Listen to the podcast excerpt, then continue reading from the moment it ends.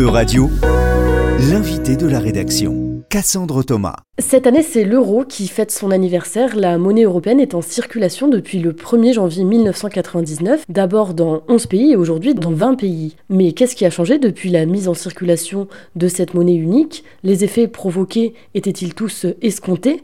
Quelle place occupe l'euro aujourd'hui dans l'économie mondiale? Pour répondre à ces questions, nous recevons aujourd'hui Pascal Kaufmann, professeur de sciences économiques à l'Université de Bordeaux.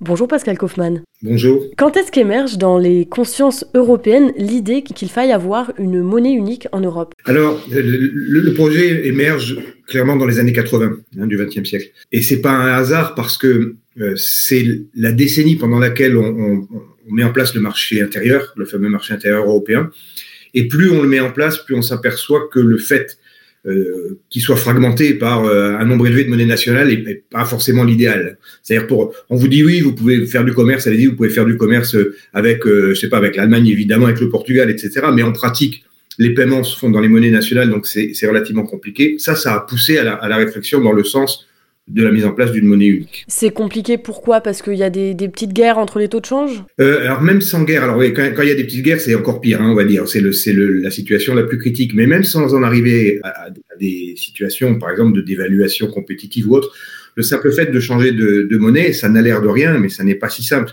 C'est-à-dire, par exemple, imaginez, donc les, principaux utilisateurs sur le marché intérieur, c'est quand même d'abord des entreprises elles-mêmes. Or, une entreprise, par exemple, prenons une entreprise, je sais pas moi, portugaise qui travaille donc euh, avec sa monnaie nationale traditionnellement. Travailler à l'exportation, ça veut dire euh, travailler avec la France, ça veut dire travailler en France, ça veut dire ouvrir un compte en France, ça veut dire avoir une comptabilité en francs, avoir une trésorerie en francs, avoir un interlocuteur banquier. Bon, donc c'est pas évidemment atrocement compliqué, mais c'est pas non plus tout simple. Surtout si l'entreprise est une PME, par exemple, avoir, avoir une entreprise artisanale. Donc c'était cet aspect-là des choses qui étaient à l'époque perçues comme, euh, comme étant un, peu un, obstacle, un petit obstacle sur le, sur le marché intérieur. J'entends bien, il y avait euh, voilà, cette volonté de faciliter les échanges, en fait, l'aspect plus pratique. Est-ce qu'il y avait des, des raisons plus euh, macroéconomiques qui ont poussé les Européens à réfléchir à ça? Clairement. Alors, ces raisons macroéconomiques, elles, en réalité, elles sont plus anciennes que la décennie 80. Elles remontent carrément aux années 60, c'est-à-dire au tout début de, de l'Union européenne elle-même, on va dire. Hein. C'était la, communauté européenne à l'époque. Et alors là, on retrouve votre idée de, entre guillemets, de, guerre monétaire. L'Union européenne, tout comme euh, les pays partenaires non, non membres de l'Union, avait constaté que sur les marchés d'échange, de temps en temps, il y avait des tensions qui pouvaient être graves, effectivement, et gravissimes quand euh, simplement un État activait la dévaluation d'une monnaie hein, pour des raisons commerciales, pour se faire une sorte de dumping euh, monétaire. Donc ça, on l'avait vu à l'œuvre. Et euh, à la fin des années 60, euh, on a vu l'ensemble du système monétaire international qui était bâti sur le dollar. On l'a vu euh, vaciller. Alors le dollar a perdu son lien avec l'or, le dollar a commencé à fluctuer fortement. On a eu des crises monétaires.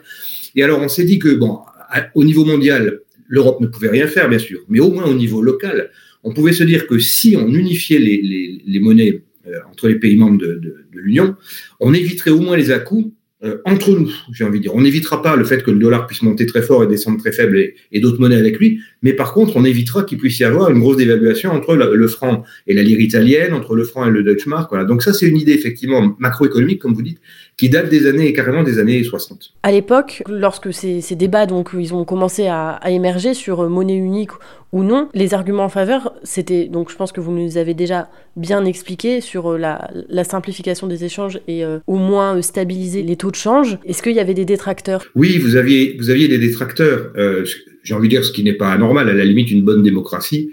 Euh, ça suppose des débats contradictoires. Hein. Le tout, c'est qu'ils soient, j'ai envie de dire, courtois et intellectuellement honnêtes, ce qui est d'ailleurs beaucoup demandé.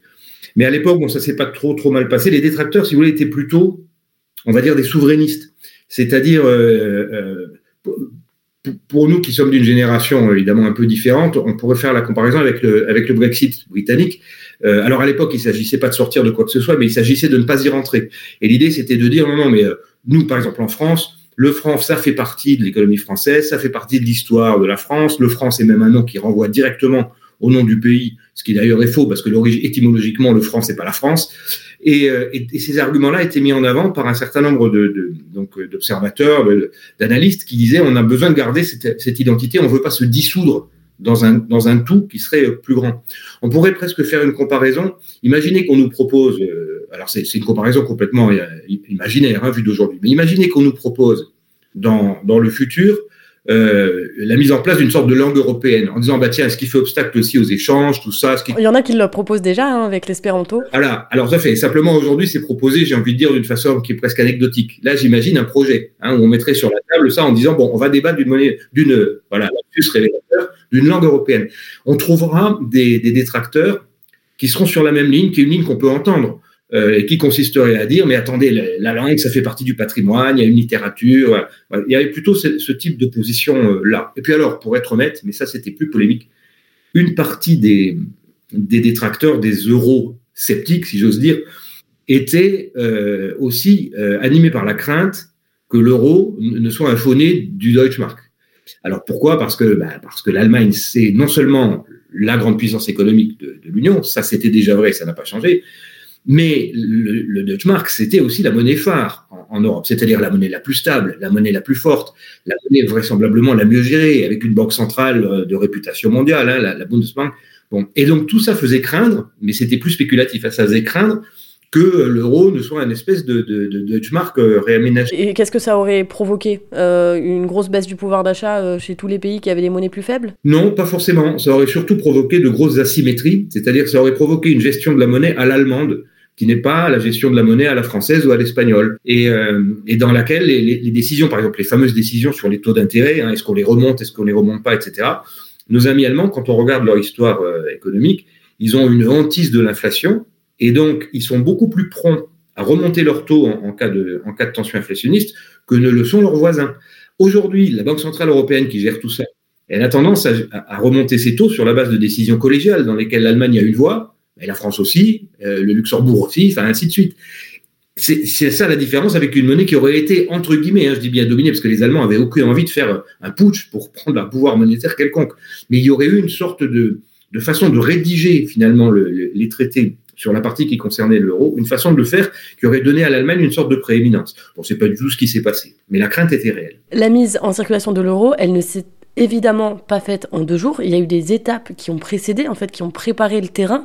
Quelles sont ces principales étapes? Alors, euh, on pourrait dire en gros qu'il y en a eu trois. C'est-à-dire si on considère que le, le chronomètre est déclenché quand le traité de Maastricht est ratifié. Donc ce fameux traité qui en fait remplace le traité de Rome, hein, c'est jamais qu'une version. C'est un peu, vous savez, comme, comme en, République, on en parle beaucoup en France.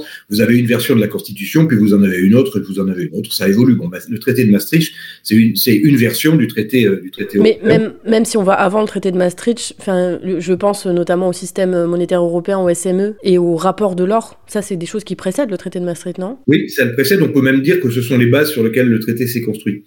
Euh, D'accord. Incontestablement. Mais en fait, à ce moment-là, il ne s'est rien passé. Si on prend le traité de Maastricht comme point de repère, il ne s'est rien passé avant, si j'ose dire, que des décisions de principe.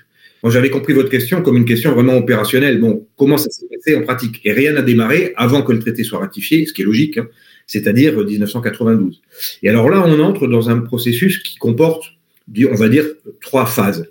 Euh, la première phase, c'est une phase dans laquelle on dit la chose suivante, on dit si on veut faire une union monétaire, il faut que l'argent puisse circuler euh, librement entre les États qui en seront membres, tout simplement parce que quand vous vivez dans une union monétaire, par exemple quand vous vivez en France, anciennement France, euh, vous, disposez du franc français et vous entendez bien pouvoir en disposer de Lille à Nice, à Perpignan, à, à Bayonne, à Brest, donc sur tout le territoire. Si demain on doit disposer d'un euro, il faut qu'on puisse en disposer de Brest à, à Lille, mais aussi à Gand, à Amsterdam, à, Berlin. Euh, vous voyez ce que je veux dire Il oui. faut que sur l'ensemble de l'espace européen, le, les flux monétaires, les flux de capitaux puissent euh, circuler librement. Bon, alors ça, ça a pris quelques années, mais ça s'est mis en place relativement facilement. Ensuite, deuxième phase, euh, là on arrive en 98, euh, on dit bon ben maintenant euh, il va falloir que on commence à réfléchir à des parités entre les monnaies parce que ces monnaies vont, vont devenir de l'euro, mais il faut bien qu'il y ait un taux de conversion entre les unes et les autres. Dans le cas français, moi je me souviens encore du, du, du taux. On avait adopté à l'époque euh, avec nos partenaires un taux qui pour le franc était en gros de 1 euro à 6 euh, francs 55. Bon, euh, ça, ça dépendait des États, ça dépendait d'ailleurs de l'histoire. J'ai une petite question qui me vient, mais du coup, sur quoi ils se basaient ces taux? Sur la force de la monnaie, euh, la puissance de la monnaie par rapport aux autres? Alors, j'ai envie de dire oui et non. Ils se basaient en fait sur une construction qui précédait, mais qui était qui n'était connu, j'ai envie de dire, que, quand même d'un nombre assez limité de, personnes. tout ça reposait sur l'écu. C'était quelque chose d'assez particulier, d'ailleurs pas inintéressant. Alors, en deux mots, euh, les Européens avaient éprouvé le besoin d'une unité de compte commune, c'est-à-dire pas forcément d'une vraie monnaie, mais au moins d'une unité de compte commune dès les années 70 quand on a mis en place les grandes politiques européennes. Tiens, on parlait beaucoup de la PAC là récemment pour des raisons évidentes. Euh, descendons du tracteur, à l'époque, la PAC fonctionnait pas trop mal, mais elle posait le problème que j'ai évoqué tout à l'heure. Euh, les Français parlaient en franc, les Allemands parlaient en Deutschmark, etc., etc. Et mettre en place une politique commune avec des tas de monnaies différentes, c'est compliqué. Imaginez, vous dites par exemple, tiens, on va stabiliser les cours du blé. On va parce que les agriculteurs, leur revenu est en, péril, là, ce qui est vrai de temps en temps. Donc, pour ça, il faut pas que le blé, le prix du blé descende trop bas. Donc, on va le stabiliser. Donc, on va, s'intéresser au prix du blé. Ouais, d'accord. Dans quelle, dans quelle monnaie? Et on avait créé à ce moment-là l'écu c'était juste une unité de compte, il n'y avait pas de pièces ni rien, qui permettait aux, pays européens de parler d'argent en, convertissant tout en écu. Alors l'écu a existé à l'époque et lui on, lui a, donné dès le départ un taux de conversion avec le franc. C'est ce taux de conversion qui, évoluant dans le temps, s'est trouvé en 1997 aux alentours de 6,55. Et dans tous les pays membres, on a fait le choix de dire, bah tiens, on va prendre les taux en écu, d'accord, comme futur taux en euros, si vous voulez. L'écu, en fait, on peut presque dire que ça a été une sorte d'embryon d'euro. Voilà comment ça se Et donc, euh, donc euh, là, vous étiez à la deuxième étape, donc la troisième étape de la mise en circulation de l'euro La troisième étape, celle que vous avez en, fait implicitement évoquée tout à l'heure, le 1er janvier 1999, on crée l'euro officiellement. Donc on crée la Banque Centrale Européenne, entre nous qui est à Francfort, donc euh, ceux qui craignaient la, germanisation de l'euro, vous voyez, c'est des symboles avec lesquels il fallait pas trop jouer, mais bon, il fallait bien mettre la Banque Centrale quelque part. Francfort, après tout, c'était pas stupide, c'est une grande place financière. Donc on crée la Banque Centrale, on crée l'euro. La seule chose, c'est qu'on ne le crée pas tout de suite de façon, euh, comme on dit, manuelle, c'est-à-dire on n'a pas de billets et pièces dans un premier temps, tout simplement parce qu'il faut les produire et qu'il y avait euh, un nombre incalculable de billets et pièces à produire. Hein. Pour, pour 11 États, ça représentait des, camions, des trains entiers même de, billets et pièces qui d'ailleurs circulaient sous très haute surveillance, vous l'imaginez. Donc on s'est laissé quelques années pour produire ces billets, produire ces pièces, et pour dire aux Européens, bon, vous l'avez vu, l'euro, il est là, maintenant il va falloir l'utiliser. Sous-entendu, pendant la phase 3, on pouvait continuer d'utiliser les monnaies nationales, donc le franc pour nous. D'accord? Et la fin de l'histoire, si j'ose dire, ou le début, c'est 2002, où là, on remplace définitivement toutes les, tous les billets et pièces par l'euro, et on n'a plus qu'une seule monnaie en Europe, euh, c'est l'euro. 25 ans après la mise en circulation de l'euro, de la monnaie unique, Pascal Kaufmann, quel bilan vous en faites? Je, je, vous propose de commencer par une pirouette qui consiste à, à observer euh, la zone euro. Donc vous le rappeliez euh, précédemment, aujourd'hui 20 États hein, à l'intérieur de, de la zone euro, et à se poser la question suivante comment ces États membres perçoivent l'euro, qu'est-ce qu'ils en pensent, eux? Or, actuellement en Europe, euh, vous n'avez, alors Grantin, vous n'avez aucun gouvernement qui parle de sortir de, l'euro. Ici, une pensée pour les, Britanniques, les Brexiters, qui eux sont sortis carrément de l'Union. Donc, vous n'avez pas l'équivalent hein, aujourd'hui pour, pour la zone euro, ce qui est quand même intéressant.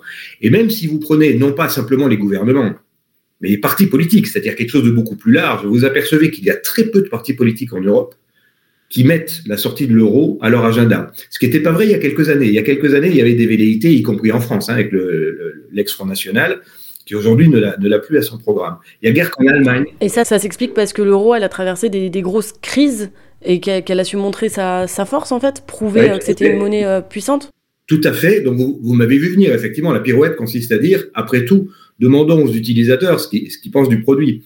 Et manifestement, ils en sont plutôt satisfaits euh, y compris parce qu'on a traversé effectivement des crises dont, on a finalement euh, pu s'extraire hein, euh, malgré malgré les difficultés. alors si on regarde maintenant un peu moins le, je dirais l'aspect macroscopique, c'est-à-dire les, États, les gouvernements, mais si on regarde le citoyen, le citoyen européen finalement globalement, hein, parce qu'évidemment s'il y, a des tas de nuances, mais l'idée globale c'est que il s'est approprié l'euro, c'est-à-dire c'est devenu sa monnaie. L'espagnol n'a pas d'état d'âme à parler en euros, l'allemand, l'italien n'ont pas d'état d'âme à parler en euros. Ils ont pris l'habitude de calculer en euros, etc. Et finalement, ça leur va plutôt bien.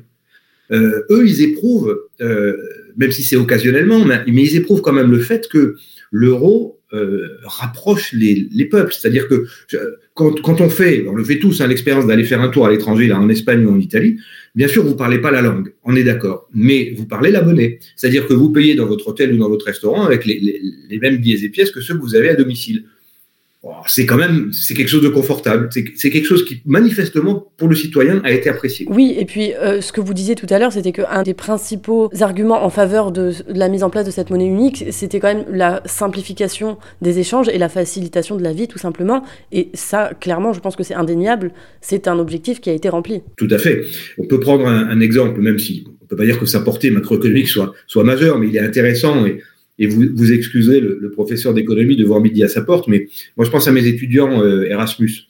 Ces étudiants qui viennent étudier en France et, qui viennent de Belgique, des Pays-Bas, cette année j'ai des Espagnols, j'ai des Italiens, ben, ils viennent ici euh, pour, pour, euh, pour travailler leur, leur matière en, en France ils n'ont pas besoin d'ouvrir un compte bancaire particulier, ils ne changent pas de monnaie, ils gardent une partie de leur environnement euh, naturel. Donc pour eux, c'est évidemment grandement facilitateur. Et alors effectivement, pour ceux qui font des transactions quotidiennement, hein, exportateurs, importateurs, ça allait évidemment, ça allait évidemment aussi. Mais si on voit euh, le côté un petit peu plus noir du tableau, aujourd'hui en Europe, donc il y a 20 pays dans l'Union européenne qui, euh, qui emploient l'euro c'est pas la totalité des pays quand même. Et les pays qui n'ont pas l'euro s'en sortent très bien. Alors c'est vrai, euh, on, peut, on peut nuancer cependant, mais d'abord, vous avez raison. Il y a 20 pays.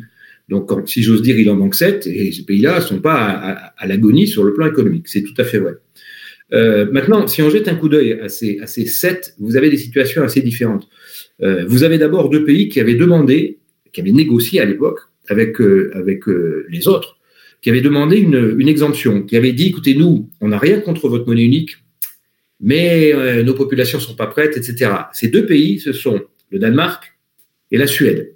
Et l'attitude de l'Union, donc de leurs partenaires à l'époque, donc ça c'était justement au moment de discuter du traité de Maastricht, les partenaires avaient dit à ces deux pays, bon écoutez, si vous n'avez rien contre l'euro, nous on vous propose le, le, le, marché suivant, le deal comme diraient les, anglophones, euh, c'est on vous donne la possibilité de rester en dehors si vous le souhaitez. Après tout, pourquoi pas, c'est un peu l'Europe à géométrie variable. Mais vous, par contre, vous nous donnez la possibilité de signer un nouveau traité et d'avancer, parce que nous, on y tient à la, monnaie unique, à la future monnaie unique. Ça s'était fait, et aujourd'hui, si vous l'observez, donc le Danemark et la Suède, évidemment, sont restés à l'extérieur de la zone. Ceci dit, euh, c'est un choix politique, il est parfaitement respectable. Sur le plan économique, il ne nous apprend pas grand-chose. Vous voyez ce que je veux dire? C'est-à-dire que les populations étaient très attachées à, leur monnaie. Bon, et comme vous dites, ils s'en sortent pas mal objectivement, ils s'en sortent pas mal. Si on regarde les autres, c'est un peu différent. Euh, les autres, ce sont essentiellement des pays d'Europe centrale et orientale. C'est-à-dire, parmi les dernières arrivées dans l'Union, au moment des élargissements des, années 2000, alors je citais deux noms, la Pologne par exemple et la Hongrie, donc arrivés relativement tardivement dans, l'Union, donc il était logique qu'on leur laisse un, un temps d'adaptation avant de songer à les faire rentrer dans l'euro, et ils sont dans une position qui est ambivalente parce que c'est vrai qu'ils sont objectivement pas pressés d'y rentrer. Et ils s'en sortent pas trop trop mal. Mais de temps en temps, leurs monnaies ont des à-coups tout à fait considérables. Par exemple, aujourd'hui, si vous regardez la Hongrie, le forain hongrois euh, fluctue, mais alors sérieusement, c'est-à-dire peut prendre ou perdre 10% de sa valeur en l'espace de quelques jours. Ça, c'est quand même assez, pour eux, c'est quand même assez inconfortable. On le disait un petit peu plus tôt, l'euro a fait ses preuves. C'est quoi les principaux moments? Je pense notamment aux crises, aux crises de 2008, de 2010 et 2012, à la crise du Covid. Est-ce que c'est à ces moments-là que vraiment euh, on s'est rendu compte de l'utilité et de l'importance de l'euro? Alors, euh, c'est incontestable, sauf que, alors on va, évidemment, je vais essayer de développer cette idée, mais en, notant dès maintenant que dans ce type de situation, on se heurte à un problème euh, qui est presque un problème qu'on pourrait qualifier d'intrinsèquement scientifique, c'est que on ne saura jamais ce qui se serait passé pendant ces crises si l'euro n'avait pas existé. Ah, donc, il faut être extrêmement vigilant parce que je vais essayer de faire parler l'euro en son absence, mais vous voyez bien que c'est un peu périlleux. Ceci dit, euh, je prends la, grande crise de 2008-2009, la fameuse crise financière dont, vous parliez, qui a été grave et, dont on s'est extirpé péniblement, mais dont on a fini par s'extirper. Il est à peu près certain que si l'euro n'avait pas existé à ce moment-là, la crise d'abord aurait été à peu près la même, parce que je rappelle que c'est une crise américaine au départ, hein, c'est la crise des subprimes aux États-Unis, qui s'est propagée à quasiment toute la planète au moment de la faillite de la fameuse banque Lehman Brothers. Bon, ça, en Europe, on n'y était pas pour grand-chose. Hein, on a pris un peu comme, comme une lame de fond, vous savez, comme une espèce de tsunami, on a pris un choc américain dans la figure. Bon, si on n'avait pas eu l'euro, il est vraisemblable que les monnaies européennes auraient divergé très fortement les unes des autres. Pourquoi? Parce que la vague n'avait pas de raison d'atteindre l'Europe de la même manière partout. Donc, certains pays auraient été plus affectés que d'autres, donc certaines monnaies auraient été plus faibles que d'autres. Et alors, vous pourriez me dire, mais bon, ok, vous dites ça, mais vous vous appuyez sur quoi pour dire ça? Oh, c'est très simple, sur 30 ans d'histoire économique qui précèdent l'euro. Et quand vous regardez les grandes crises des années 60, 70, etc., presque à chaque fois, on a eu ce type de, de phénomène, une crise et des divergences monétaires. D'accord? Et comme par hasard, vous vous souvenez de ce qu'on disait tout à l'heure, une des monnaies qui s'en sortait euh, le mieux en raison de sa réputation, de, la bonne gestion dont elle faisait l'objet, c'était le, marque allemand, qui était la monnaie forte traditionnelle. Ben voilà, ça date de cette période avant l'euro, où euh, la gestion macroéconomique de l'Allemagne était souvent la plus performante. Et donc, une partie de ses partenaires, eux, avaient des monnaies plus faibles, ce qui créait des problèmes additionnels dans ces pays-là. Eh bien, voilà ce qu'on s'est épargné avec l'euro. Et alors, vous le disiez pour la crise financière, c'est certainement vrai. C'est certainement vrai pour la crise Covid aussi, parce que la crise Covid, c'est pareil, elle n'a pas affecté tout le monde de la même manière. Voilà ce qu'on peut avoir à l'esprit. Il valait mieux qu'on soit tous dans un grand bateau pendant ces crises que chacun dans, dans un petit bateau euh, secoué par la vague. Merci Pascal Kaufmann d'avoir répondu à nos questions sur les 25 ans de l'euro. Je rappelle que vous êtes professeur en sciences économiques à l'Université de Bordeaux. Euradio vous a présenté l'invité de la rédaction. Retrouvez les podcasts de la rédaction dès maintenant sur euradio.fr.